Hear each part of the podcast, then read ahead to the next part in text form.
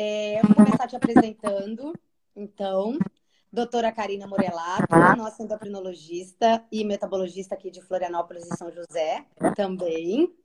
É, seja muito bem-vinda. Eu acho que a gente pode deixar até aberto, né, doutora, uh, para alguns, se o pessoal tiver algum questionamento sobre o assunto, pode mandar a pergunta, né? dúvida pode encaminhar que a gente vai respondendo ao longo da conversa ou no final. Uhum. Legal. Doutora, eu comentei então que a gente vai falar sobre tireoide, que é uma, uma glândula importante que a gente tem no nosso corpo. O que, que é a tireoide? Quais são as funções que ela tem? Bom, a tireoide, como você mesmo falou, é uma glândula que tem formato de borboleta e que fica localizada nessa região anterior do pescoço, normalmente embaixo de uma região que a gente conhece como pomo de Adão. Uh, a principal função da tireoide, como toda glândula, é produzir hormônios. E os principais hormônios produzidos por ela são o T3, que é conhecido como triiodotironina, e o T4, que é a tiroxina. Basicamente, 80% da produção da tireoide é do T4. E esses hormônios que ela produz, basicamente vão agir em todos os órgãos do nosso sistema desde coração, cérebro, rim, fígado. Além disso, uh, os hormônios da tireoide têm um papel na questão do crescimento e desenvolvimento, tanto de crianças quanto adolescentes. Tem uma regulação da parte do nosso ciclo menstrual, podem interferir até na questão da nossa fertilidade, uh, interferem no humor, concentração, memória. Ou seja, por isso que quando a gente fala em tireoide, principalmente sintomas da tireoide, normalmente eles são tão amplos, porque a tireoide pode interferir em basicamente tudo no nosso sistema. Doutora, é uma das principais ou a principal glândula que nós temos? Não, não dá para falar que é uma das principais, mas tem outras glândulas que também são super importantes para a gente. Tá. É, e quais são as principais disfunções, então, que nós temos? Uh, quando a gente fala em funcionamento da tireoide, as principais disfunções seriam relacionadas à baixa produção hormonal e ao excesso de produção hormonal. Então, a condição mais comum é o hipotireoidismo, que a gente ouve falar, que é a baixa produção dos hormônios da tireoide.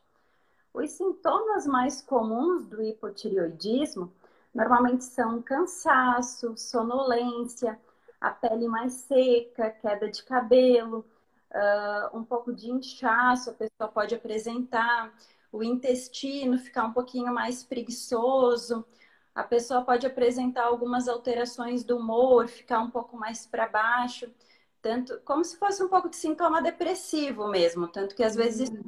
confundir. Uh, e algumas alterações metabólicas também são descritas, incluindo um, um, aumento dos níveis de colesterol, no caso do hipotireoidismo.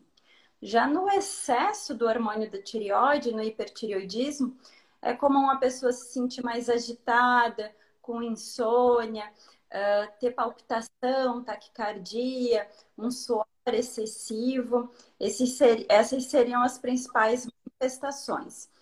E essas condições podem acontecer em qualquer fase da vida da pessoa, mas são um pouco mais prevalentes no sexo feminino.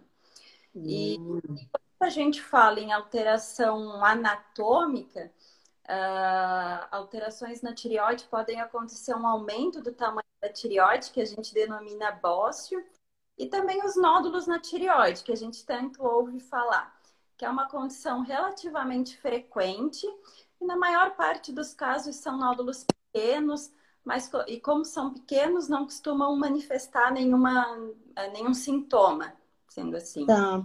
E por acaso a gente consegue perceber a olho nu, doutora? É. Normal, a maior parte dos nódulos, não. Normalmente, os nódulos, para a gente perceber, tem que ser nódulos maiores. A maior parte deles, então, acabam sendo diagnosticados ou quando a gente vai à consulta médica e o médico faz uma palpação. Mesmo assim, é comum a gente palpar nódulos acima de um centímetro.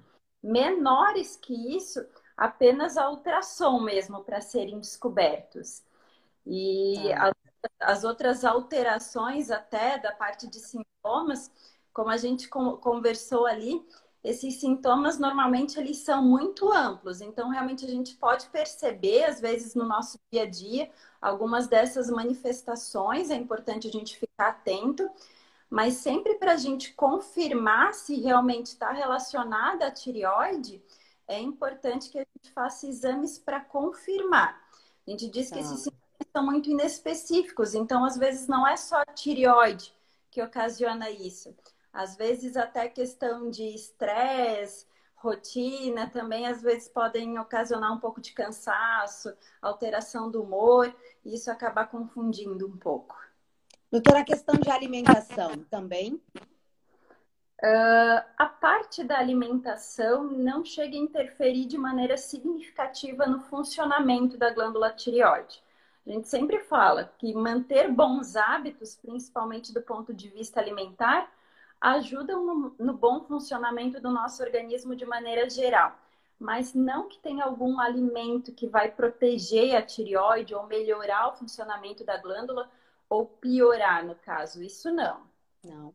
E quais são os exames, então, que podem é, é, verificar uma alteração? Bom, no caso que a gente suspeita de alguma alteração no funcionamento da glândula da tireoide, os exames laboratoriais estão indicados, principalmente o TSH e o T4 livre, que vão ajudar no diagnóstico de alguma hipofunção ou hiperfunção da glândula. Já se a gente tem alguma suspeita de alguma alteração anatômica, que a glândula está aumentada, ou a gente acha que pode ter algum nódulo, o ultrassom está indicado nesses casos. Ou seja, o ultrassom não está indicado de rotina para todo mundo, digamos assim, mas quando a gente tem alguma suspeita específica. Tá.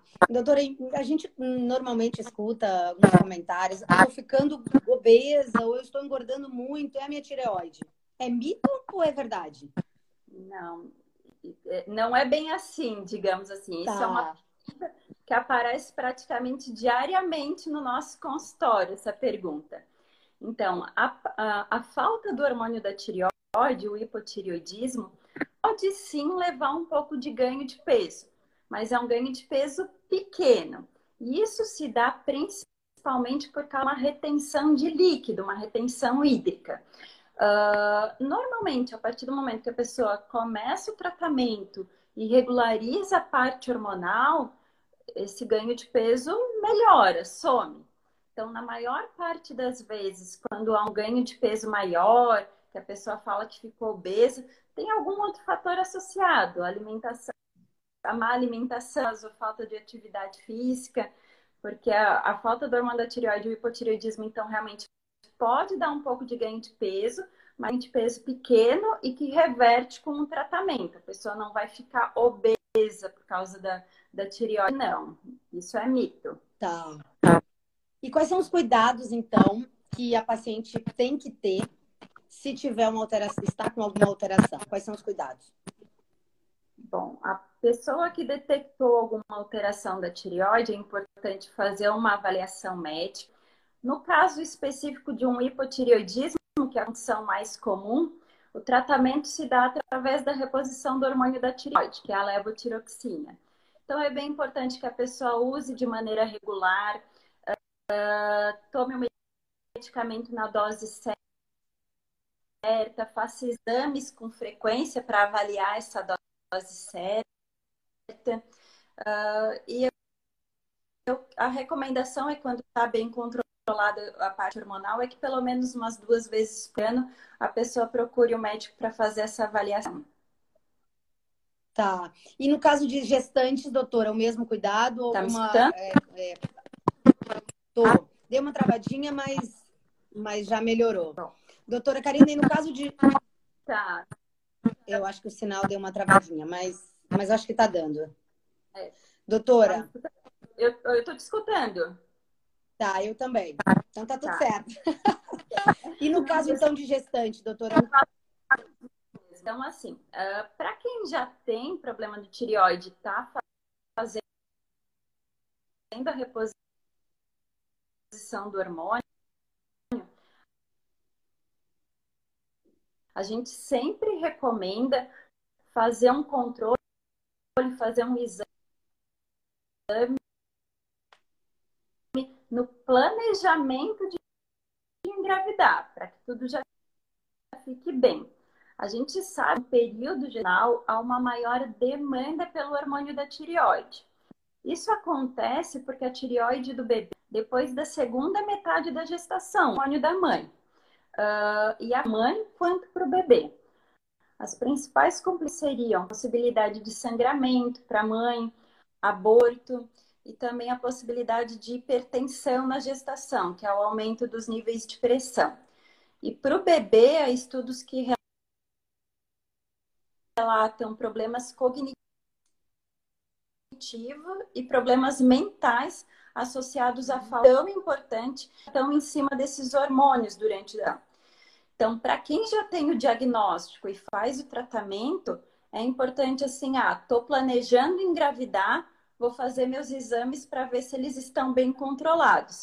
Porque se não tiverem bem controlados, a gente já tem a unidade de ajustar a dose e quando a mulher engravidar, correr tudo bem.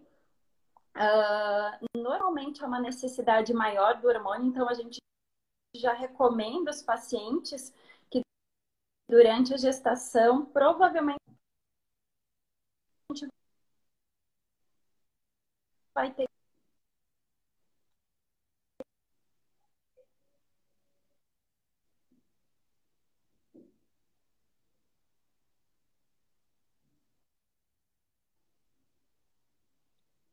na Doutora, eu acho eu acho que agora o teu, a tua internet deu uma pequena falhada, bem no finalzinho. Vamos ver se vai, vai retornar.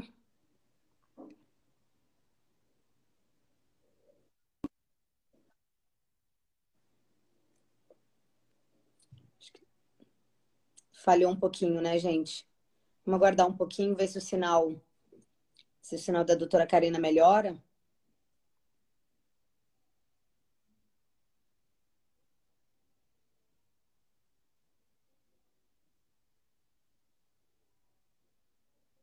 Vamos aguardar. Tentando, é porque deu uma falha, ela saiu, mas agora a gente já reconecta. E ela conclui a, a frase, então. Doutora, caiu ali no finalzinho da, da, da tua fala em relação à gestante, eu acho que deu uma falhada. Tá. Uh, então, só dando um resumo do que a gente tinha falado sobre gestação. Uh, é importante, então, quem já faz tratamento, fazer um controle antes de engravidar nesse planejamento e estar tá ciente que talvez tenha que aumentar a dosagem. E quem não tem diagnóstico de hipotireoidismo, de... normalmente esses tireoides são feitos na rotina de pré-natal e qualquer alteração nesses exames é importante uh, já procurar o médico com uma certa rapidez para começar o tratamento antes. Normalmente é o início da reposição do hormônio. Tá. Normalmente o exame, esses exames é, é, nos exames que a gente faz normalmente é sempre pedido, né, para a gente ter uma ideia ou, ou mensurar. O médico sempre, a maioria das vezes, né, já são exames de rotina e aí, qualquer alteração, então, é, o mais indicado é procurar um endocrinologista para que consiga fazer o melhor tratamento. É isso? Isso, exatamente. Normalmente, esses exames já são incluídos é. na rotina pré-natal. E esses exames gerais da tireoide, o TSH principalmente, normalmente quando a gente procura um médico para fazer uma rotina, um check-up,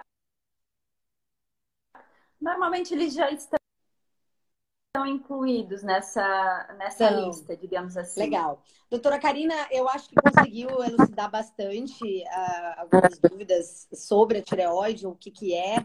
E para quem tem alguma disfunção com relacionada, também já com certeza é, tirou alguma dúvida ou já se sentiu por dentro do assunto. Quero te agradecer bastante esses minutos. A ideia de gerando conteúdo é essa mesma, a gente tirar algumas dúvidas. Eu vou deixar marcado do teu Instagram. Se alguém ficar com alguma dúvida, segue a doutora, faz algum questionamento, está sempre colocando posts relacionados ao assunto também, dentre outros. E daqui um pouquinho também vai estar no podcast a nossa live de hoje. Então, quem Sim, não conseguir é. acompanhar. Eu que agradeço. Eu que agradeço o convite.